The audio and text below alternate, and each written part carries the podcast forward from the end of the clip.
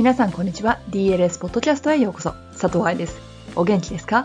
今回がポッドキャスト初リスニングだった人いらっしゃいませ。レギュラーさんお帰りなさい。DLS ポッドキャストはプロの現場から健康なダンス生活を応援する情報サイトダンサーズライフサポート .com のブログ音声バージョンプラスポッドキャストだけの裏話などを毎週金曜日にお送りしています。さて2017年最後の来日セミナーとなる9月セミナーの申し込みは先週末から始まりました。すでにダンサーの足セミナーは完売でキャンセル待ちリストも長くなってきたので終了しますでもね表現力セミナーはまだ空きがありますよちょうど文化祭だとかと重なる時期なので残念という人も多いと思いますが、表現力って本当に大事なエリアなので、海外留学を考えていたり、プロを目指していたらぜひこの機会に参加してください。今日ピックアップする記事はもちろんその表現力の一つ。これはセミナーを受けてなくても皆さんに考えてもらいたいことなので、こちらでピックアップしてみました。では、本文へどうぞ。自分らしく踊るというのは表現力の一部。日本の夏はバレエコンクールで溢れてるでしょうね。コンクールでよく見る光景、それは同じバリエーションが次から次へと流れてくる。1人や2人はいいけど、20人目のオーロラ姫とかキューピッドとかはね、本当にね、同じ踊りをするというのはコンクールだけで見られる光景ではありません。バレエ学校の現地オーディションはもちろん同じ振り付け、つまりレッスンを大勢で踊ります。ローザの国際バレエコンクールは最近ライブでこのようなオーディション風景を見せてくれますよね。それを見てもわかるようにすごい人数がレッスンを受講するわけです。バレエ学校の試験もそう。もちろん振り付けは前から練習していますが、同じ振り付けを踊るという部分は一緒よね。よく表現しましょうイコール笑顔で踊りましょうと思ってる人がいるんだけど、ローザンヌのレッスン風景を見てみてください。バーのプリエからすんごい笑顔で踊ってる人たちっています？真剣な眼差しというのも表現力。だって自分の強さ、集中力、意志力というのを表しているから。もちろん怒った顔して踊るってことじゃないですよ。ただスタンプを押したような引きつり笑顔で踊る必要がないってこと。オーディションの顔っていうのはやはり存在します。最近は YouTube にいろいろな人のオーディションビデオが載っているからそれも観察してみてください。同じ表現でも舞台のサイズやオーディエンスのいる場所などを考えられるようになると上出来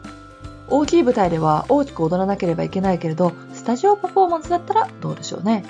舞台メイクでオーディションに行かないように学校試験で濃いメイクをしないように TPO っていうのは表現力にも存在します。これタイム、プレイス、オケージョンっていう意味ね。自分らしく踊るというのはどのレベルのダンサーでも必要なこと。これが踊りの醍醐味じゃない？ただテクニックをマスターするのがバレエの楽しさではないですよね。自分らしく踊るというのは楽だけれど実際には何を指してるんだろう。足と腕の動かすスピード。音の取り方。イコール間の取り方。呼吸の間。舞台スペースの使い方。引きつった顔でなくてもここら辺をしっかりと行うと自分らしく踊るということができます。音の取り方というのはもちろん好き勝手に音を取れというわけではないですよ。4拍子だったらただ1、2、3、4があるわけじゃないよね。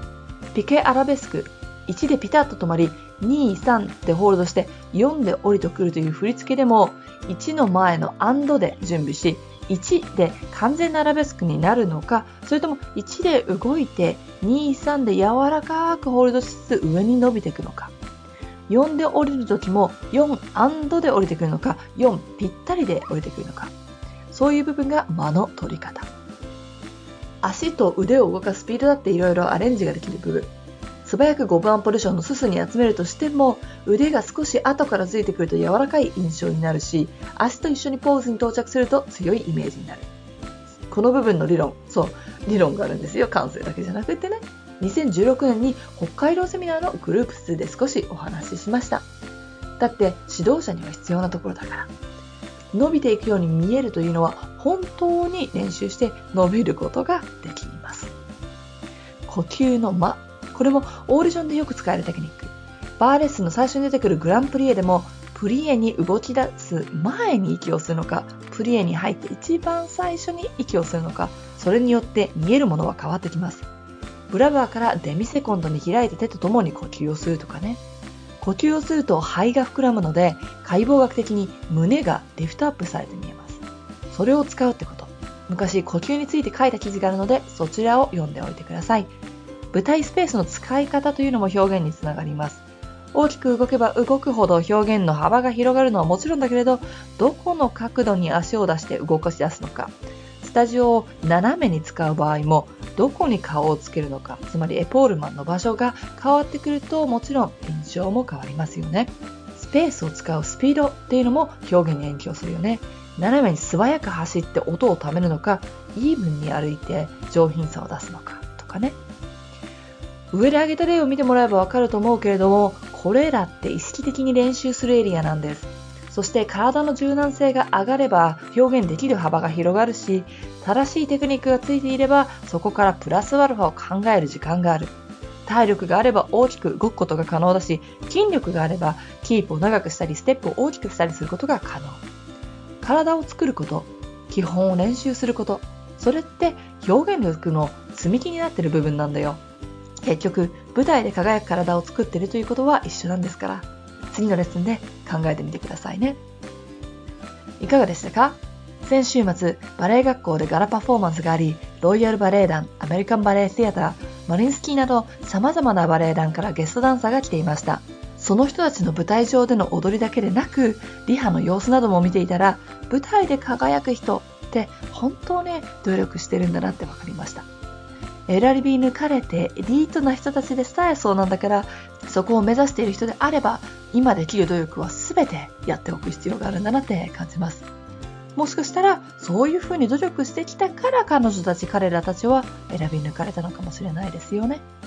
ということで、今日のところはここまで。また来週 DLS ポッドキャストでお会いしましょう。DLS の表現力セミナーは1年に1度しか行われないので、興味がある人はぜひサイトの方からチェックしてみてください。ハッピーダンシング、佐藤愛でした。